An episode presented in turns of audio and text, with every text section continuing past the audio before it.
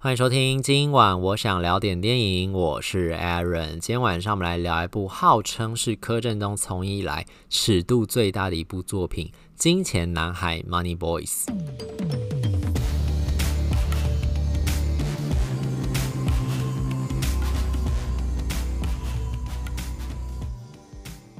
为什么会说是尺度最大呢？虽然说没有到正面全裸啦，但不过我自己是觉得里面的那些床戏其实都还蛮激情的。而柯震东这次演的这个角色呢，就是一个男性的性工作者，而他就是 Money Boy，就是专门提供给男性顾客性服务的性工作者。这跟鸭不太一样啊！我也是这个片子去查资料之后才知道，就说原来我们平常在说男生去做鸭的那个鸭，他服务的对象也还是女性的顾客。就如果你是服务的是男性的顾客的话，你就会被说是。Money Money Boy，我后来才知道有这样的分别，因为我们大家都知道，就是女性的性工作者，很多人就讲说她是做鸡的，然后呢，男生你就说他是做鸭的，但其实原来做鸭里面也还有分别，就你看你服务的对象是什么。我后来还知道，就是有人好像还会把 Money Boy 叫成是鹅，你知道，就是鸡鸭鹅的那个鹅，但是我没有很确定说他这样子是不是一个固定的称呼了，但是我在维基上面有看到这样一个说法，提供给大家做一个参考。那柯震东在这里面演这个角色，这个 Money Boy 呢，就是的确就是出卖自己的肉。肉体去赚取金钱这样一种性工作者，不过呢，他在这次的故事里面设定说，他本身就是一位同性恋者。其实，在现实世界里面，有很多在从事 Money Boy 这个职业的男性。未必是呃同性恋哦，就是包括你很多去拍这种男性的这种色情片的这些男演员，也未必都是男同志，只是因为可能在这些色情片里面对男性的需求比较高，因为大家也知道，就是在 AV 产业里面，就讲 AV 好了，因为我比较听过的是 AV 产业，就是里面有很多的男性的演员，其实未必是这么受到重视，跟女性的女优比起来，其实男性的、呃、男性的色情片的演员的酬劳并没有这么高，所以有很多男性如果想要拍色情片赚钱的话，反而就会跑去拍同性的这种情色片，因为片酬相对来说是比较高，是比较容易赚的。虽然说可能他们在里面未必能够真的很投入，跟他们对象做这种呃比较亲密的这种互动，不过呢，基本上片商还是愿意给他们比较多钱的。所以像在同呃这个性就是 Money Boy 这一块圈子里面也是一样的，有很多进到 Money Boy 圈子里面去工作这些性工作者，未必是喜欢男性的，只因为这样子他们的恩客可能比如说喜欢他们这种类型的这种男性，所以对他们可能会比较大。方出手比较阔绰一点点，他们比较容易赚到他们需要的金钱，赚到他们需要的这些经费，所以他们才选择进到这个职业里面。那之所以会拍这部《金钱男孩》（Money Boys） 呢，这个导演 CBE 呢，他其实也是跟他自己的经历有关系，不是说他自己去做过这个行业，是他那个时候呢，CBE 他其实是一个中国的导演，他们是他爸妈都是中国人，然后他在中国的某一个渔村出生的，可是他们家很小的时候就是移民到奥地利去了，所以他其实是算是外国人啦。他是后来。长大了之后才回到北京那个地方继续去念书啊，好像是研究所还是什么的，反正就回到北京去念书。念书的时候就认识当地北京很多的这个学生，就发现说其实他有很多认识的朋友或是同学，都是因为经济的因素，比如说是家里面，比如说有人生病了急需要用钱，或者是自己在北京这个地方家里面很穷，来到北京这个地方没有学费可以供给给他，所以他必须要想办法自己赚钱。那赚钱最容易的方式当然就是，呃，如果他们还有一些姿色的话，或者有一些门路的话，当然用自己的肉体赚。钱可能就会比其他方式来得容易一些些，或是快一些些，或者赚得多一些些。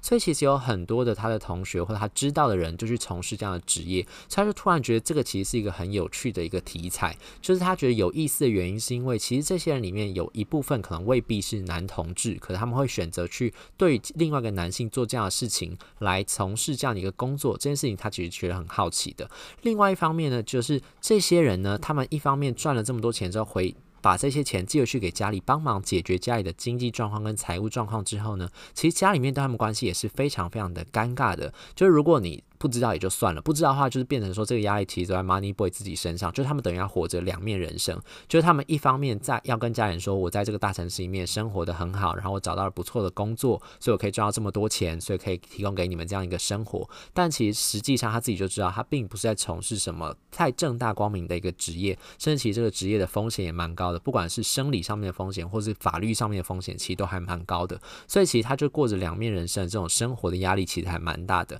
那另一种则是呢，家里人知道他在从事这样的行业，可是可能家里人对于他从这个行业非常的不谅解，不谅不谅解的同时，矛盾的点又是他们又需要他提供这个经费回到家里面，因为家里真的就很穷，或者真的急需要用钱，所以就是很矛盾这种心情，就是一方面又很唾弃他，一方面又要他用这样的方式去赚到钱来供养面家里面的这种各种开销，所以其实，在种种矛盾的现象之下，当时 CBE 听到这些故事，听到这些事迹的时候，他就想把这个东西拍成一部作品。原来一开始他想要走的那个路线，其实想要拍成一部纪录片，可是后来呢，在几经思量之后，尤其是跟在跟他的导师、跟他的恩师讨论过之后，也是从事影像工作的，从讨论过了之后，他们就发现说，从如果说要拍纪录片的话，其实这背后要牵涉到责任实在太大。作为一个导演跟一个创作者，如果你要把这些人的真实人生变搬上大荧幕的话，你就等于要对他们负责任。可是从事 Money Boy 这个职业，尤其是在中国这个地方，其实是非常非常的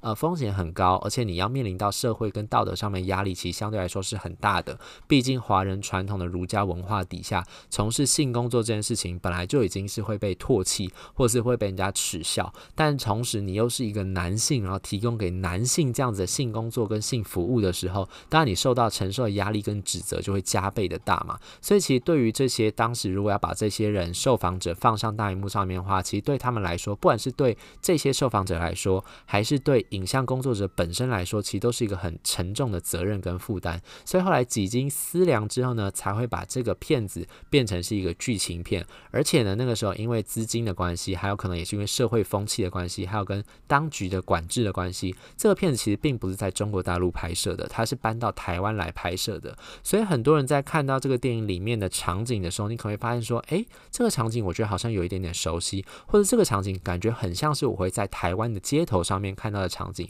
包括说大楼里面的那种堆积物品的方式，我觉得这个很妙，就是你也不能说特别讲出一个所以然，说为什么这个就是一个台湾的街景。可当你看到，比如说你走在路上的时候，就是会有一个宫庙的小香炉摆在那个大厅外面，或者在那个呃那个叫什么骑楼底下，有某一个小小宫庙突然就开设在那边，你走过去的时候发现说，哎，这个应该就是台湾的街景，因为其实如果在中国大陆那边，因为毕竟宗教这个东西，其实在中国是还蛮敏感的。虽然说他们还现在还是有寺庙，庙可那个寺庙跟呃祭拜的那个功能，跟台湾的这种信仰的功能是有点不太一样的。在中国这种寺庙，感觉上比较像是观光的功能为主，然后在台湾，它是还是有民间传统信仰的力量在，所以它会深入到大街小巷里的每一个角落，你都可以看到类似这种就是拿香拜拜或者香炉啊，或者是有什么小小寺庙建筑这种感觉。所以你看到那个场景，你就会知道说这个应该在台湾拍摄的。可是呢，导演又用了另外一个方式把它包装成不像是个台湾，但跟拍摄手法也有关系。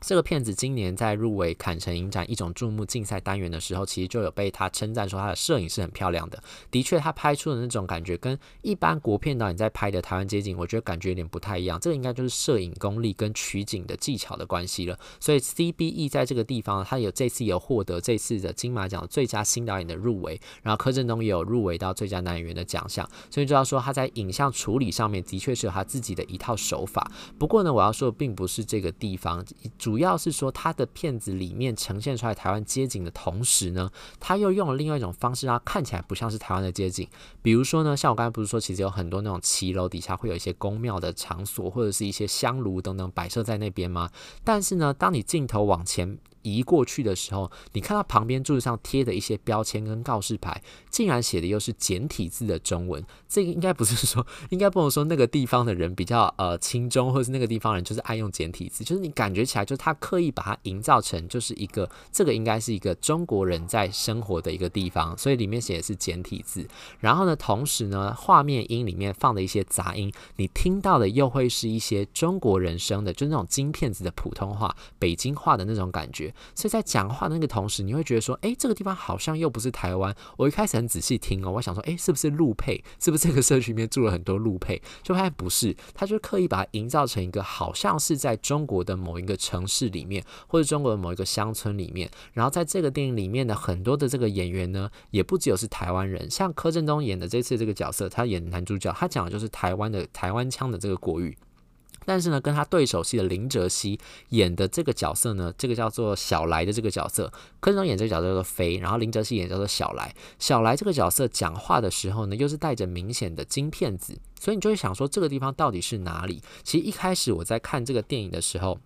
对于他这样子的故事背景，就是舞台上面的这个设定，我自己是觉得有一点点我没有办法进到这个片子里面，因为我会一直想要知道说，到底这个地方到底是台湾还是中国，还是甚至是比如说香港，或者是他想要讲的是哪一个城市、哪一个地方？因为有了这个城市的记忆，或是当你对这个城市的定点定位到这个地方之后，你会对这个故事有更切身的那种感觉，你会可以大概可以推敲出说，哎，这个地方的社会的文化跟风气怎么样，经济发展程度是怎么样？比如在中国城市跟中国乡村对于性工作这件事情看待态度可能会不一样，或者一般路人对这件事情的认知的感觉也会不太一样。可是，在你看这个片子一开始的时候，你会完全没有办法抓到说到底是什么地方。它一方面混杂了非常那种传统，然后非常那种社会低底层的那种感觉，是那种呃龙蛇杂处，然后你感觉到它好像社会教育程度并不是很高，然后甚至充满了危机，各种危机四伏跟恶意的这种歧视的地方。但另一方面，你会可以感觉到它是。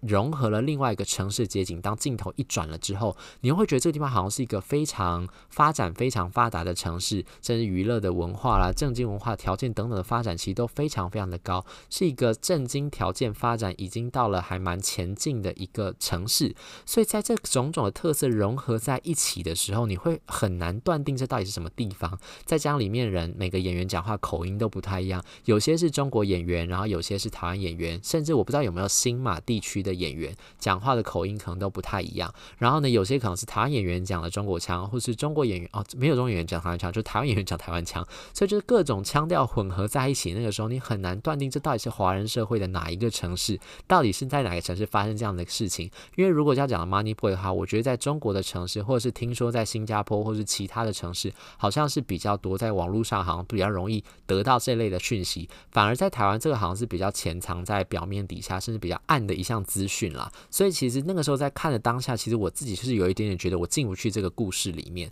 可能随着这个故事的进行呢，我后来就会发现，其实导演这样的设计，当然一方面最实际，就我刚才说的是因为资金跟这种社会风气的考量，还有政府题材的管制的关系，他没有办法在中国拍这样的题材，然后转而来到台湾这个地方，因为毕竟也是一个华人社会嘛，所以你感觉还可以试图营造出这种感觉。虽然说台湾人在看的时候，你可能会觉得有点格格不入的感觉，但是我后来就发现，他这样一种设计方式，其实反而能够衬托出这个片子主要传达那种冷漠跟疏离，还有角色们对于自己的现状跟未来失根，不知道怎么样去面对，然后非常拿不定主意，各种飘渺的那种感觉，就是因为这是一个虚构的城市，这是一个虚构的场景跟舞台，所以其实发生在这个城市里面的很多事情，你都可以把它当成是一个完全不需要考量前因后果，可以完全把脉络都丢掉的那种感觉，但同时你又可以感受到角色在这样一个处境当中所面临到的各种焦虑跟不舍跟矛盾的这种感觉，像这个片子里面这个柯震东演这个角色呢，他之所以会入围这次的男主角，有一个很大的部分就是他前期跟后期演出的那个角色的心境变化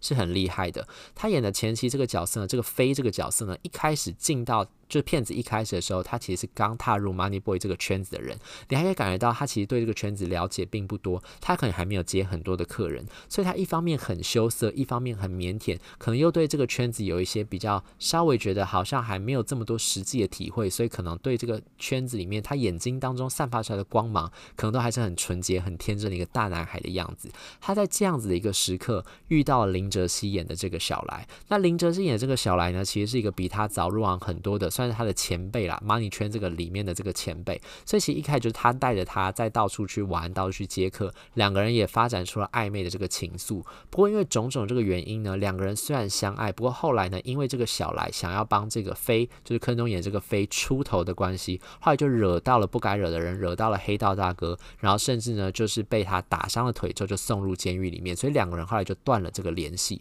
所以后来呢，故事发展发展就是到了这个飞，就是坑中演这个飞呢，后来在五年之后呢，还继续在这个城市里面做着 Money Boy 这个工作。可是来到这个时候呢，我们看到他的这个角色的神情已经跟五年前大不相同了。他变成一个我们讲个比较通俗的讲法，就是变成一个老阿姨的那种感觉。他这一切都已经看得非常透彻，他已经大概知道了 Money Boy 圈的生态是怎么样子，而且他也了解到了非常多现实上面的一些无奈，包括像他自己家乡的人，他一方面呢就是常常带了很多东西回去家乡，给自己的家乡生病的爸爸啦、生病的这个外公啦，或者是这个很多他们家里人里里面的这种相处，基本上他们家的这种经济来源很大一部分都是从他从城市里面从事 Money Boy 这个职业所赚到钱带回去的。可是家里人其实包括家里的很多其他房的这种亲戚都知道说他其实在城市从事这个工作，所以其实是看不起他的。所以其实他自己内心当中承受压力还蛮大的。然后他也看尽了这个圈子里面有很多的这个现实上面的一些呃考量，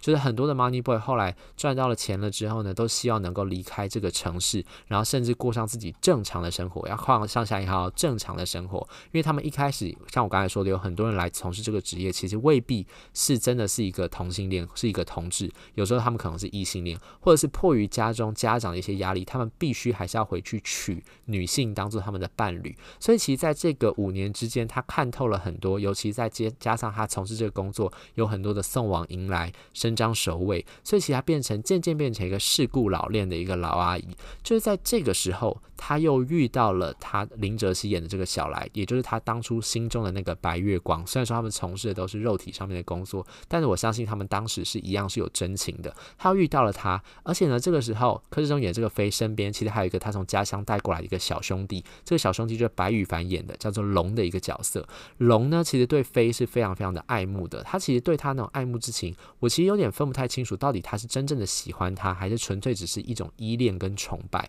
总之，他就非常非常的喜欢飞这个角色，甚至呢，他就两个人，他就觉得说，他应该他们俩就可以继续过下去，好好的过下去，在城市里面，他们都从家乡逃出来，来到这个城市，变成 Money Boy 这个职业。他本来想说两个人可以继续下去，可是呢，当这个林哲熙演这个小来出现在飞的面前，而且呢，林哲熙演的这个小来的这个时候还有了这个老婆，娶了一个老婆，生了两个很可爱的小孩，所以这个时候呢，种种的这种回忆袭来的时候，对飞来说是很大的冲击。毕竟他当时会离开小来，其实有一部分小来是为了他出头，想要帮他教训黑道大哥，结果竟然就入狱了，然后他还一声不响就离开他，所以其实当时他对小来是有一种愧疚感在心中的。当他再次遇见小来之后，种种的回忆向他袭来，然后他身边这个其实他根本就不爱这个龙，又一直缠着他，种种的这些现实上面的一些难题，他要怎么样去做出抉择，要怎么样去思考他自己未来人生下一步应该要怎么走，其实就这个片子最后想要跟大家传答的，我觉得未必是有一个答案啦，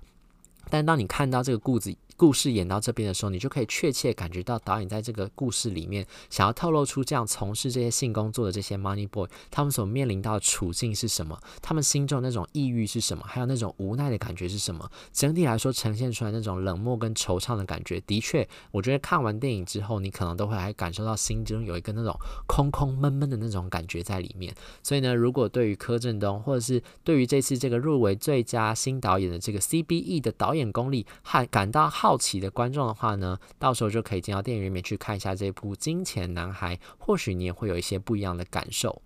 以上就是今天想跟大家分享这部电影。如果对这节节目内容有任何意见，欢迎留言或者上 Instagram 搜寻电影伦森私讯小盒子，让我知道。最后上两点电影，我们下次再见，拜拜。